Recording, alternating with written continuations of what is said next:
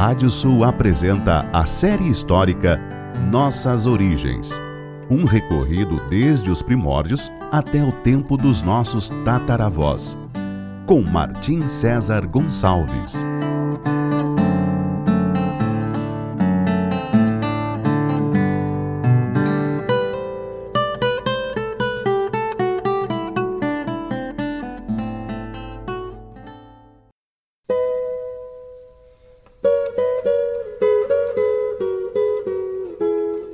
Série histórica Nossas Origens da savana africana até a pampa ameríndia.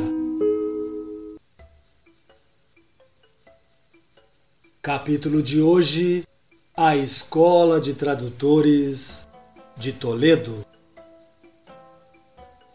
Enquanto a Ibéria se aproximava do final de sua participação na chamada Era de Ouro Islâmica, no outro lado da fronteira, por sua vez, a Europa começava a mostrar os primeiros indícios de que a sua Idade das Trevas, que teve início com a derrocada do Império Romano, estava finalmente terminando com a abertura de universidades e com a ciência abrindo aos poucos as janelas de um mundo que estivera quase hermeticamente fechado durante cerca de um milênio. O primeiro centro de ensino surgiria em Bolonha, na Itália, em 1088, ainda como um lugar de estudos gerais, mas que legaria ao mundo o nome das instituições que conhecemos por universidades.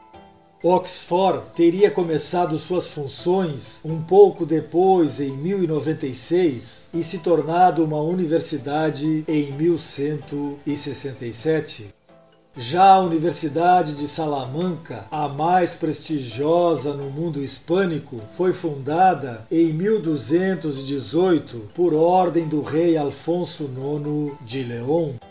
Cambridge, uma dissidência da Oxford, abriria suas portas em 1209, enquanto a Universidade de Coimbra, a mais antiga de Portugal, foi fundada em 1290, tendo como lema a frase em latim Scientia Thesaurus Mirabilis, significando o admirável tesouro do conhecimento. Todas elas, no entanto, parecem ter um ponto em comum, porém pouco divulgado, uma imensa dívida para com a sabedoria árabe. Durante os séculos anteriores, havia sido pela via de expansão muçulmana em que Oriente e Ocidente se uniram sob o mesmo império na região do Mediterrâneo que os conhecimentos dos gregos antigos, dos persas, dos hindus, dos babilônios e dos egípcios chegaram até a Europa. Esses saberes e ciências, aperfeiçoados pelos árabes, aportaram na Ibéria através de Al-Andalus a partir do ano 711. Durante séculos, livros que podem ter sido remanescentes de bibliotecas como a de Alexandria e outras de diversas partes do Oriente, como Damasco e Bagdá, encomendados pelos califas de Córdoba, especialmente por Al-Hakam II, criaram um acervo tão grande nas cidades andaluzas que nem mesmo o fanatismo religioso dos berberes, almorávidas e almohades, e nem a sanha obscurantista dos religiosos católicos que avançavam na esteira da chamada Reconquista, conseguiram fazer desaparecer totalmente. Esses livros do mundo antigo, somados aos dos sábios árabes e judeus que os preservaram do fogo da intolerância e que criaram suas próprias obras nesse tempo de domínio islâmico da península, levariam o conhecimento ao mundo cristão europeu medieval. A história dessa transmissão de conhecimentos do mundo árabe para o cristão parece ter um importante começo na conquista de Toledo pelo rei Alfonso VI de León no ano de 1085. Esse monarca, que foi soberano e rival de Eucídio Campeador, ao conquistar a cidade, em um ato de tolerância pouco usual naquele tempo, resolveu se intitular imperador das duas religiões, a cristã e a islâmica, prometendo respeitar as propriedades e até mesmo preservar a mesquita maior para que os muçulmanos de Toledo pudessem seguir com seus cultos. Posteriormente, o arcebispo de Toledo, Bernardo de Sedirac, aproveitando a ausência do rei, desrespeitou sua decisão e transformou a mesquita em uma catedral. Contudo, a tolerância de Alfonso VI, que não mandou destruir nem mesmo os livros que estavam em posse dos árabes, mouros e judeus, teria uma importante consequência. Esse era o mesmo tempo em que a seita dos Almorávidas, com seu fanatismo religioso, aportou na Ibéria para fazer frente a Alfonso VI e a Elcide, quando dominaram ao Andaluz, eles provocaram uma fuga em massa de judeus que tiveram que escolher entre o Islã ou o exílio. Vários desses judeus, e provavelmente alguns muçulmanos mais relacionados à ciência e à visão de mundo mais aberta, cruzaram a fronteira e foram viver do lado cristão em Toledo.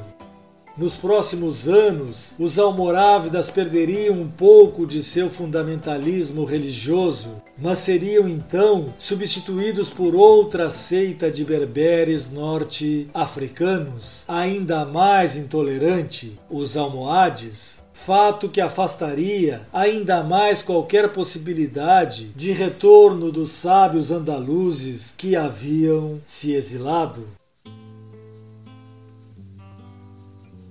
Em 1126, assumiu como arcebispo de Toledo Raimundo de Salvetate, quem era muito mais tolerante que seu predecessor e que viu o imenso potencial das bibliotecas toledanas.